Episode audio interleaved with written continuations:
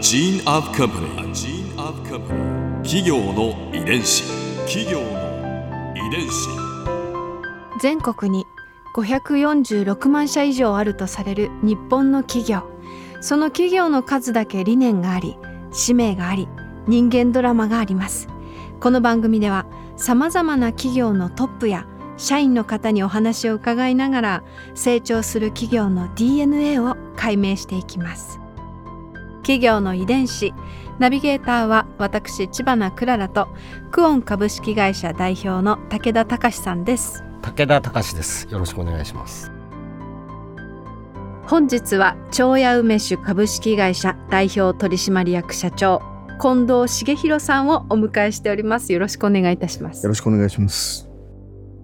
今回は茂弘社長が手掛けた海外進出について伺います企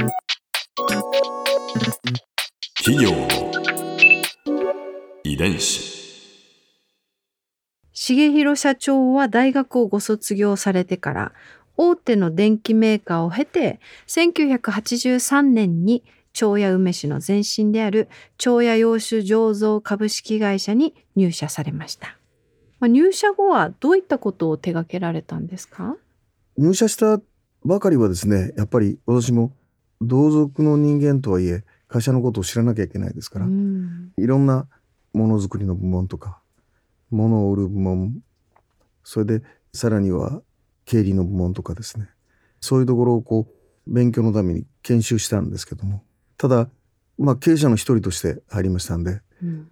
その中で、こうなんか自分の仕事はこれだというものを見つけようと思ってですうんね。うん。えー最初にやったのはいわゆる商品を企画するうんはい、うん。仕事を手掛けたんええですけどもね、ええそれで、えー商品作りをするとですねかなり会社の中核的な仕事になるんですね。でたまたま小さい会社だったんであの商品企画部っていう明快な部門がなかったんで、うんうんうん。まあそれぞれ同族のものが商品をその場その場で作っていってたっていうような状況でしたんで、ううん。部門を作っていわゆる組織的に商品開発をしていきましょうとうん。いうことをスタートしたんですけども。なるほど。でそうすると、まあ、みんな私の言うことを聞かなきゃいけないんですね。うーん。でそのまあとんでもないやつだとほう、うんいうことになりましてね。それはもう我々がやるというのではあ。あの新参者の私はもうあの早々にあの退去させられまして。生意気だぞということだ。そうそうそうおっしゃる通りです。もうもうどうしようもないとそれで商品企画に関わらずどの部門へ行っても私どうしてもこうそのそううまくこうですあよのね受け入れてもらえるしですね。うん。で同族のメンバーがあの自分の仕事として持ってましたから。うーん。だから、まあ、行くところがなくってですうね、ん。で、まあ、やむなく海外へですね、はい、えーちょっと商品出してみようかと。ええまあ、スタートは海外へ輸出ししていただく商社さん経由で出してたんですけどね。うん。でも、やってるうちにそれでは全然拉致開かないですし、ましてや、梅酒っていうのは誰も知らない商品でしたから、海外では。そうですよね日本でもそんな状況でしたんで、うんまだまだ海外はもう本当に未知数の、まあ、よく言えばブルーオーシャンなんですけども、全く何もない。ブルーオーシャンにうん排水の陣で向かっていったそうんでですすね。ね。もう自分の仕事がないんで作ろうというのが あの海外の仕様だったんですけども、でもどうでしたか、うん。え最初に。ー売り込もうと日された時。本以上に売れなかったですね。なんと。もう全く売れなかった。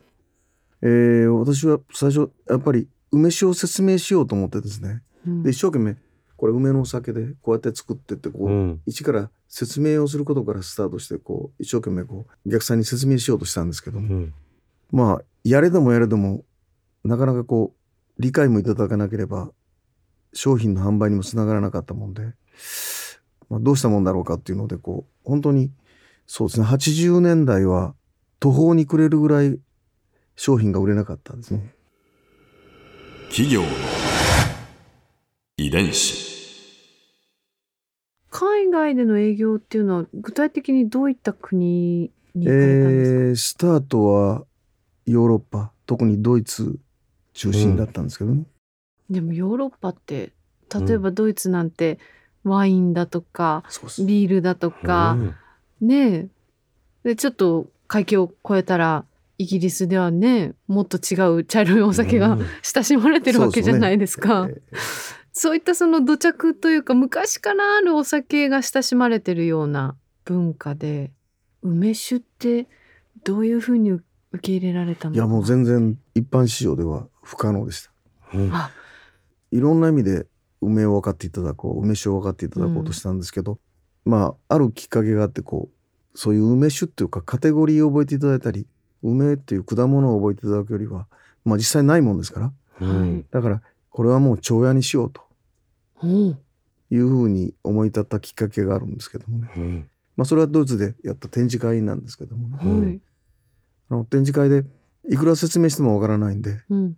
それである方が「もうこれは長屋だね」って言われたんですよね。あはあ。そっちの方が覚えやすい。うん。もう This is 超やみたいな。そうそうそう。いもうもう本当にあのお 単純明快なきっかけだったんですけどね。えー、100遍言っても分からなかったらもうこれはもう長屋だと。うん。なるほどね。そのお客さんの方からうん。うんうんうんうんそういうふうに言われたんで。うん。ですからまあそれをきっかけにそしたらまずこれは長屋ですよというところからスタートしてうんでその後でその長屋って一体何なのって言われた時に説明をしようという、うん。そのうん。まあ普通はこう順番に話をして結果を出すこううん。機能的な説明からですね。もういきなり結論から演繹的に話をしてです。ねユニークネスをそのままブランドにしていったんですね。この作戦は成功したんですか、えーそうですね。ドイツでも、まあ、いわゆるブランドの認知っていうのは少しずつ上がりましたし。うん。で一番ブランドの認知が上がったのがポーランドですね。えー、また意外な国。意外な国なんです。ポーランドは実は当時まだ東ヨーロッパですよね、うんええ。だから西とは違ういわゆる壁があった世界ですよはい、ね、うんはい。で全く輸入品が入ってなかったんですね。はでたまたまですね私が車を運転して向こうへこう商品を持ってきてくれって言われてですね。あうん。持って行ったんですけどもで本来は輸入できないあのでね。追い返されるところだったんですけど、ええ。通っちゃったんですね。通っちゃった。うん。それで向こうの展示会でポーランド商品しかないところの展示会で商品を出したんです、へえ、うん。そしたらないところにたった一つだけその海外のものがあって非常に目立ってですね。いやそれは目を引きますよね、まあそれがきっかけで向こうで販売いただいたお得意先がですね、まあ、非常にこう力を入れて広めていただいて。おそらくあの社会主義国の最後ぐらいの時期でしたから、うん。それでそういうこう偶然が生まれたのかもわかんないですね。すごい偶然ですねそれにしても。えあの厳しいその時であればとてもそんなことはならなかったでしょうけども、もう本当にあの社会主義国がだんだんだんだんこう崩壊してですね。うん。でベルリンの壁が崩れる本当に手前ぐらいでしたから、うん。だから偶然が重なってポーランドで商品が入って誰も他の海外商品がない時にスタートできたんでポーランドで長屋の名前を覚えていただけたのはラッキーだったと思います。ですから今もポーランドには事務所があります。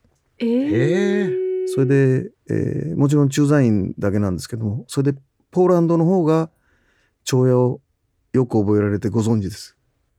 へーだからブランドの認知はポーランドがヨーロッパでは一番高いです。うん。わー意外。ここで Clara's viewpoint。今回印象に残ったのはポーランドとのご縁ですまあいろんなねひょんな偶然が重なって重なってこのご縁が生まれたということだったんですけれど驚きですよねだってヨーロッパの中ではポーランドで一番チョーヤが有名だっていうところってなんかへーって思うエピソードですよね。なんかポーランドの方に私たちと同じものをこう楽しんでもらえてるっていうそれを想像するだけでなんか私も嬉しくなっちゃいます。企業の遺伝子。